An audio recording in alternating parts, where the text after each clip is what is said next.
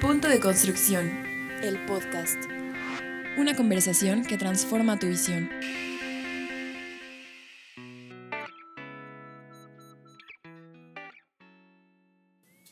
Bienvenidos a Punto de Construcción, el podcast. Mi nombre es Eduardo Zárate y les doy la bienvenida a un episodio más de este podcast. Hoy tenemos un tema sumamente interesante. Platicando con nuestro equipo de producción y cuando estábamos en la mesa de reacción sacando los temas de los cuales teníamos que hablar y que fueran útiles para ustedes, salió un tema muy interesante, el cual es el nombre, diseño y registro de marca. Este yo creo que es el coco de todos cuando no tienes un equipo creativo, cuando no cuentas con un abogado y el día de hoy les platicaremos cómo pueden iniciar este proceso y recomendaciones que creemos que serán de mucha utilidad para que ustedes puedan crear una marca exitosa. Tenemos con nosotros a Celia Navarrete, directora de Exposiac. ¿Cómo estás, Celia? Bien, Lalo, bien contenta de poder platicar con ustedes este tema que es, este, es importante, el cómo desarrollar una marca este, hay puntos, bueno, tú que me vas a decir si eres mercado, lo puedes decir perfectamente cuáles son las, las partes y oportunidades que podemos desarrollar como marca, cómo vendernos. Muchos de lo que este, de nuestra industria, pues es muy, muy eh, expertise en la industria de la construcción, tenemos ingenieros, tenemos arquitectos, pero ¿cómo les ayudamos precisamente para poder vender su marca? Y el día de hoy, como bien dices, está con nosotros Érico García García, que es el CEO de Business to Business Media México. así es. Bienvenido, Érico.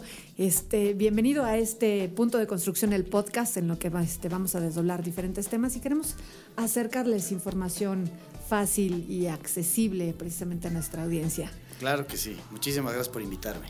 Platícanos desde tu punto de vista este, y de tu expertise, precisamente cómo se crea este, este tema de las marcas y cómo pueden ser ¿Cómo pueden tener impacto precisamente las marcas en una industria de la construcción cuando los expertos pues, son ingenieros, arquitectos y pues no tienen esa área de desarrollo del marketing, ¿no? Sí, mira, yo te voy a contar que hace 20 años, este, sin tener muchísimos estudios en cuanto a marketing y eso, nosotros somos abogados, los socios, este, creamos una revista que se llama Inmobiliare.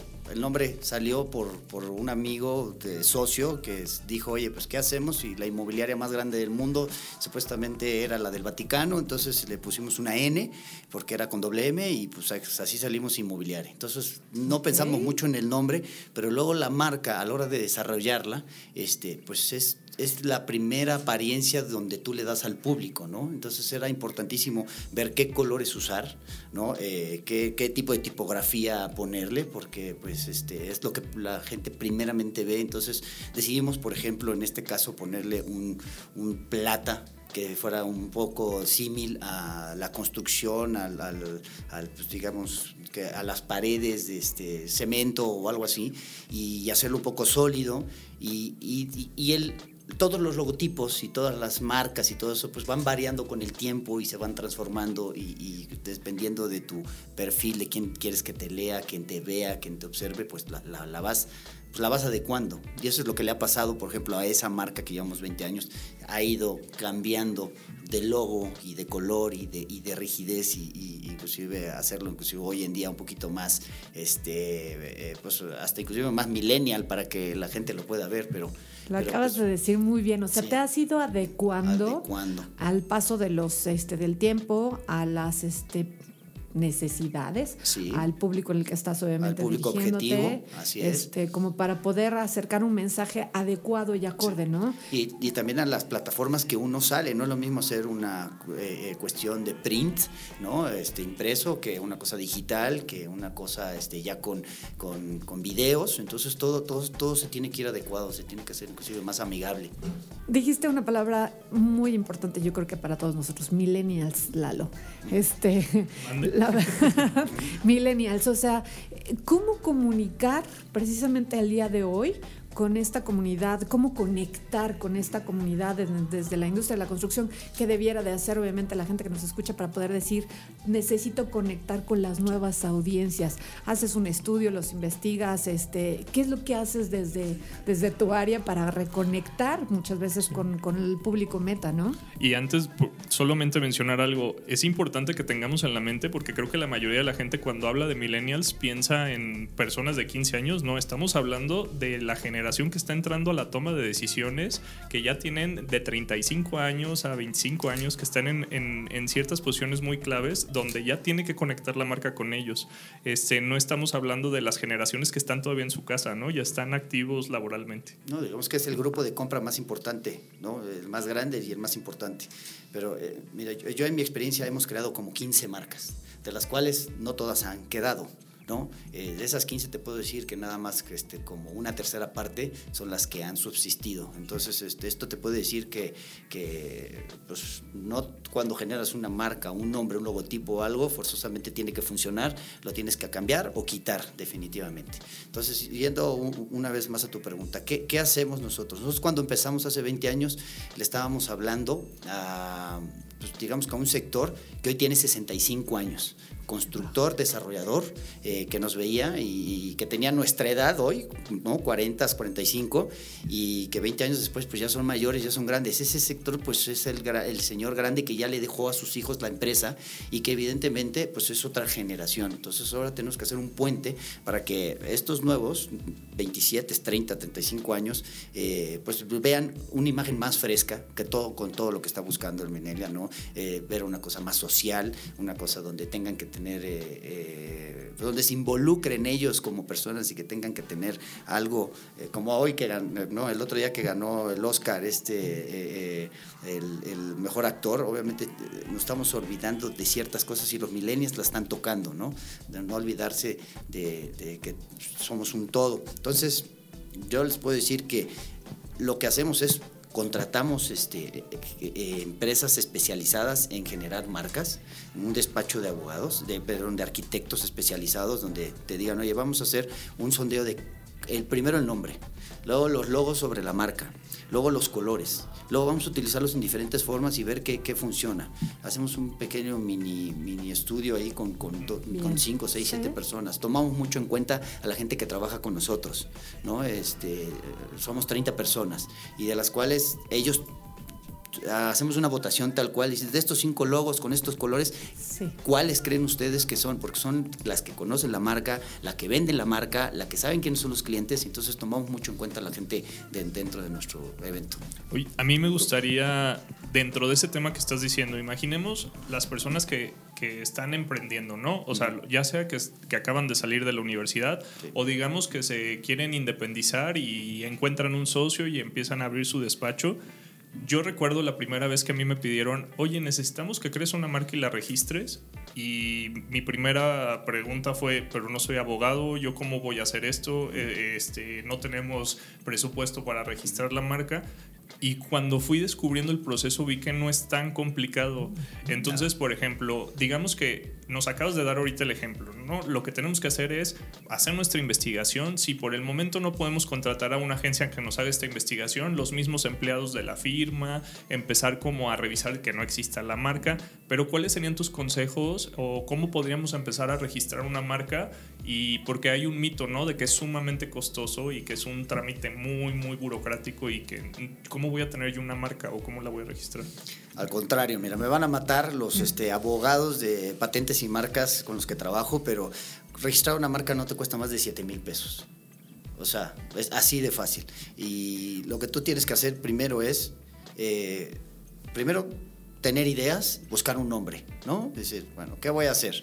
Eh, voy a vender tabiques, ¿no? Entonces busca un nombre, un nombre que yo recomiendo que sea cortito, siempre, porque eh, siempre así como que los anacrónicos son mejores, son más fáciles de poner eh, los logos, hacerlos chiquitos. Entonces buscarte tres o cuatro. Oye, perdona, y nada más agregar sí. algo, y también que sea fácil de googlear y de buscar en internet, ¿no? Todo tiene que ser fácil, escribir, fácil de poner, buscar que no esté registrado también en internet, ¿no? Las .com. Entonces, búscate cinco opciones y de esas cinco opciones luego te vas ante el Instituto Mexicano de Propiedad Industrial, y, y, lo puedes ver y ahí puedes buscar en internet, inclusive hacer búsquedas de internet, buscar de esas cinco cuál quedó. Ya que te digan cuál no está registrada o cuál tiene posibilidad, y también buscar a la par lo de internet, porque mi hermano está obsesionado con eso. Siempre que yo voy y le digo, vamos a registrar esto, Emiliano me dice, momento, y busca, no, pues fíjate que la .com sí está, o la .mx, o la .org, pero fíjate que .org es más complicado, .mx para el mexicano, pero vamos a ver, si está el .com de lo que tú buscas,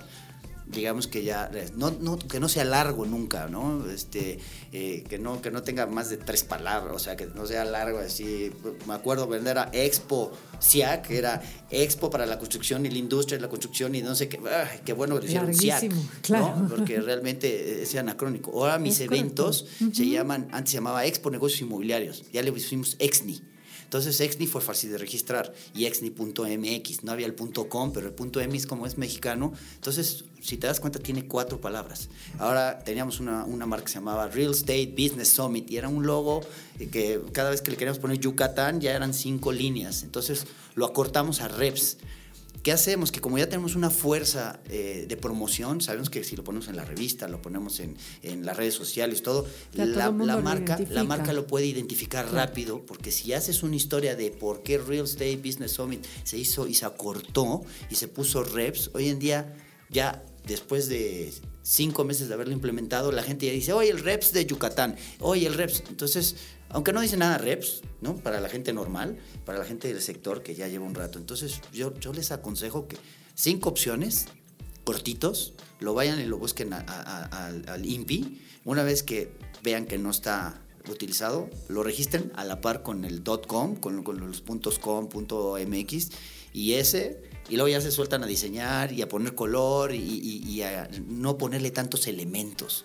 La gente tiende a ponerle muchos elementos a los logos y la verdad es que entre más sencillos, entre los mejores logos del mundo son sencillos, limpios, sin, sin, sin, sin, sin tantos colores, sin, sin tanta tenerle que pensar. Sí, a veces pasa, ¿no? ¿Por qué hay cinco siluetas? Ah, porque tengo cinco hijos y los quise incluir en el logo y eso no es como... Más, no, no, dice absolutamente nada es un para... mundo girando que... y fíjate que tal, que trae satélites y, y fíjate que todavía... Y, y esto de acá entonces eso, eso, es una locura porque cuando un logotipo es complicado, confunde. Okay, sí, yo claro. voy a lo más sencillo, a lo más fácil. Oye, Celi y, y, y Érico, quisiera, nada más como, creo que es muy importante lo que acabas de mencionar. Eso es un, digamos, luego lo tocamos en un punto de mercadotecnia que quisiéramos compartir con todos los oyentes, pero lo más difícil en cuando estás haciendo publicidad digital es tener eh, tráfico en tu página de internet. Y entonces lo que estás diciendo es sumamente importante porque si desde un si desde el primer paso facilitas que la gente llegue fácil a tu página de internet, eh, ya ganaste más del 50% de lo que tienes que hacer en tu campaña de marketing para que sí, sin gastar, sin, sin gastar. gastar dinero. O sea, sí. lo pones fácil para ti mismo. Uh -huh. Definitivamente. O sea, eso es básico porque hoy en día lo que no esté en Google fácil, lo que no esté en Google fácil de .com o algo, eh, se, se pierde en, en toda la gente que lo hace fácil. Sí, claro. Y si no lo haces fácil, pues te costará y tendrás que invertir este, recursos adicionales a lo que no tenías contemplado, ¿no? Uh -huh. Oye, Erico, eh, yo quisiera preguntarte algo. Eh, ahorita estamos hablando sobre marketing y muchas de las herramientas que van para los millennials este, son digitales, ¿no? O sea, acabas de hablar del mundo digital, que creo que sí es muy importante para que las empresas eh, sepan cómo comunicar o cómo acercar los mensajes correctos a la audiencia correcta. Pero también estás platicando sobre los eventos en vivo, los eventos en vivo que realmente estás generando. Entonces tú desde tu, desde tu experiencia estás conjuntando dos mundos que son sumamente interesantes y creo que la mayoría los debiera de, este, de conjuntar, pero desde tu perspectiva, ¿cómo, cómo es importante el, comunicar un mensaje desde el área digital hasta los eventos en vivos? ¿Cuál sería como tu recomendación? O sea, ¿nos quedamos solamente en los digitales o solamente en los este, eventos en vivos? O sea, ¿qué es lo que debiera la gente de saber dentro de estos dos mundos y cómo aplicarlos, ¿no? O sea, te voy a decir una locura, pero es que le tiene que saber a todo. O sea, hoy en día eh, nosotros tenemos una plataforma y siempre digo, es una plataforma multimedia. Tal vez suena muy fancy o de, así como, pero no, es que tienes que tener redes sociales, tienes que tener internet, tienes que tener un editor digital, un, un editor este, eh, print, tienes que tener, este, tienes que estar en todos lados, tienes que estar en todas las redes sociales, eh, tienes que hacer de poquito en poquito y además ver luego cuál te funciona porque forzosamente no te tiene que servir. Nosotros en nuestro caso, por ejemplo, usamos LinkedIn y, y, LinkedIn para nuestro tema de negocio financiero nos funciona enorme y estamos muy por arriba de toda nuestra competencia. Pero en Instagram, pues lo tenemos que hacer un poquito más, este, más suave, más soft y, y, y pues, estamos muy, muy por abajo y ahí sí somos por, de nuestra competencia, pero, pero entonces tienes que buscar tus fortalezas y yo siempre le digo a mi grupo, prueba y error, ver, ver qué te funciona. ¿Dónde tienes que estar? Este, primero, si eres, si estás empezando, pues donde no te cueste, ¿no? Donde no te cueste mucho dinero, donde no te cueste andar pagando o pautando o algo así, pero sí tienes que generar contenidos y contenidos. ¿Y cómo los generas? Primero contenidos que, que funcionen y que te sirvan, ¿no? Porque yo he visto mucha gente que se ha puesto a, a, a, ¿no? a tener sus canales y a hacer y, y, y no, no dicen... No dicen, comunicas nada. Nada, no dicen nada, no hay algo que te llame la atención Correcto. o que te funcione. Entonces, este, pues tienes que buscarle prueba y error. Prueba y error es lo que nosotros hemos hecho en la empresa 20 años y, y, pues sí, nos ha funcionado y no nos ha funcionado, pero lo que no nos ha funcionado sabemos perfectamente qué no volver a hacer. Entonces, este, pues ese sería uno de mis, para la gente que está empezando, ¿no? Que, que, haga, genere contenidos, pero que genere contenidos que vea que empiezan a funcionar y que empiezan a tener interacción y, que empiezan a, a, la gente a buscarlos o a verlos o a compartirlos.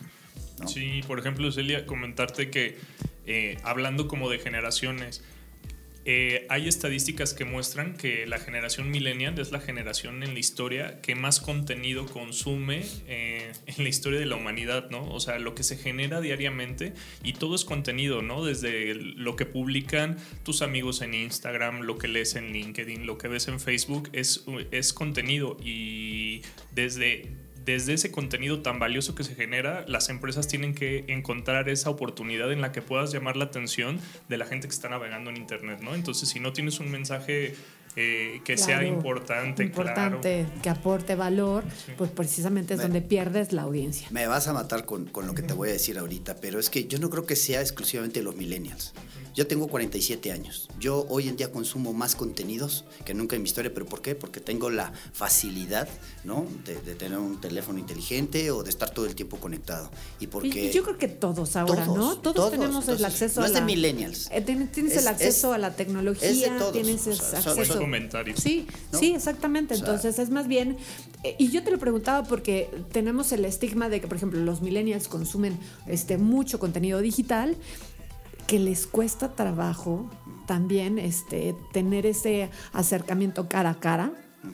Todo lo dejas a través de este el chat, este a través de te mando un WhatsApp, este me conecto a través de las redes, te mando un mensaje a través de Facebook y, la- y literal a veces se quedan esperando a que alguien les conteste, ¿no? Sí. Y tú si tú les dices, oye, ya encontraste información de, pues no me han contestado, pero, pero ¿qué no has alzado el teléfono como para poder hablar? Se está tienes, entonces eh, eh, ese es el, el punto al que al que iba, porque realmente las empresas están tienen que buscar esos canales de comunicación que acerque la información a todos, pero que les haga interactuar de una o de otra manera. Entonces, eh, desde, mi, desde mi punto de vista, y este, por eso te lo preguntaba, la combinación de ambos es muy importante, porque no podemos perder el, el- el este cara a cara que estamos haciendo ahorita, es debatir, este, que no te quedes obviamente con un solo punto de vista y, este, y que surjan esas ideas que nos enriquecen a todos, ¿no? Entonces, hacer que todo mundo detone más información para tener este, pues, mejores contenidos, ¿no? Me brinqué tu, tu, tu pregunta, que era este, sí, eh, interactuar con las personas a través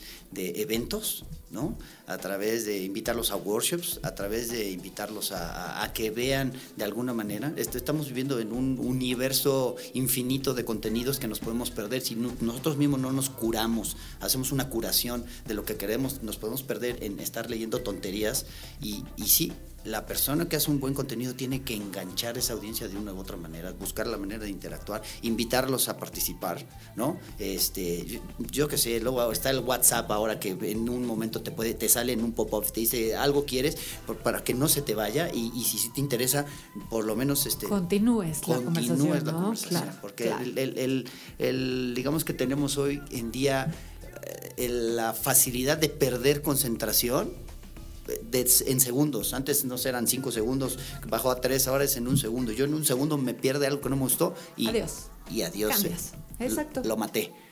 Pero Totalmente cierto. Creo que todos hacemos lo mismo. ¿No te interesa? Adiós. Adiós. Y eso es súper importante, ¿no? Para que todo el mundo, quien está creando, quien yo decía, por ejemplo, ahorita que la gente que nos escucha y te topas, a mí me sorprende obviamente la, este, la profesión que tú tienes, efectivamente el poder comunicar el mensaje. Entonces tienes una expertise en un área que el tema aquí es que todo el mundo queremos vender nuestros servicios, ¿no? O vender nuestras oportunidades o vender nuestros productos. Entonces, ¿cómo lo estamos haciendo de manera correcta?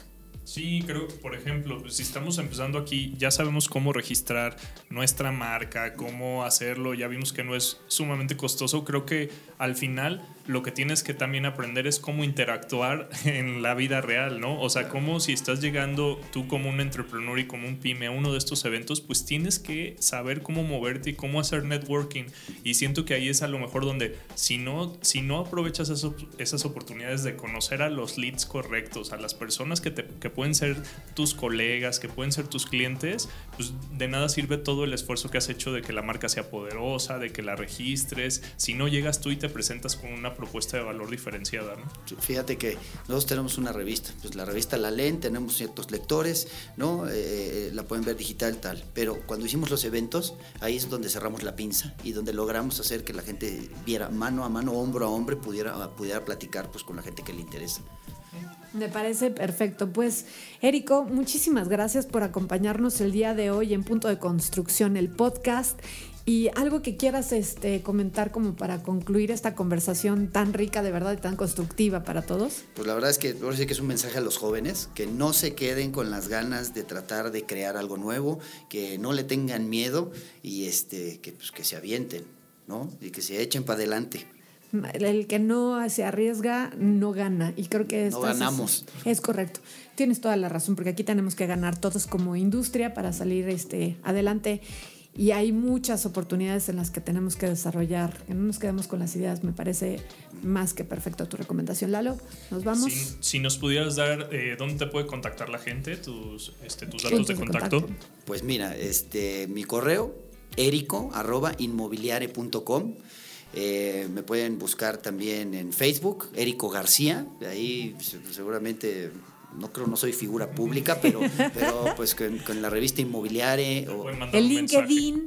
En LinkedIn, Érico García, ahí seguramente me van a ver porque estoy ahí, más pongo, abierto a, dar consejos y todo, tengo servicios este, gratis eh, de consultoría, de hecho sí lo tengo así abierto. Perfecto, pues yo creo que es una súper importante oportunidad para quienes nos escuchan, que se acerquen a un experto de, este, de la materia, en la industria y que tiene tanto, tanta experiencia que me da muchísimo gusto que la quieras compartir.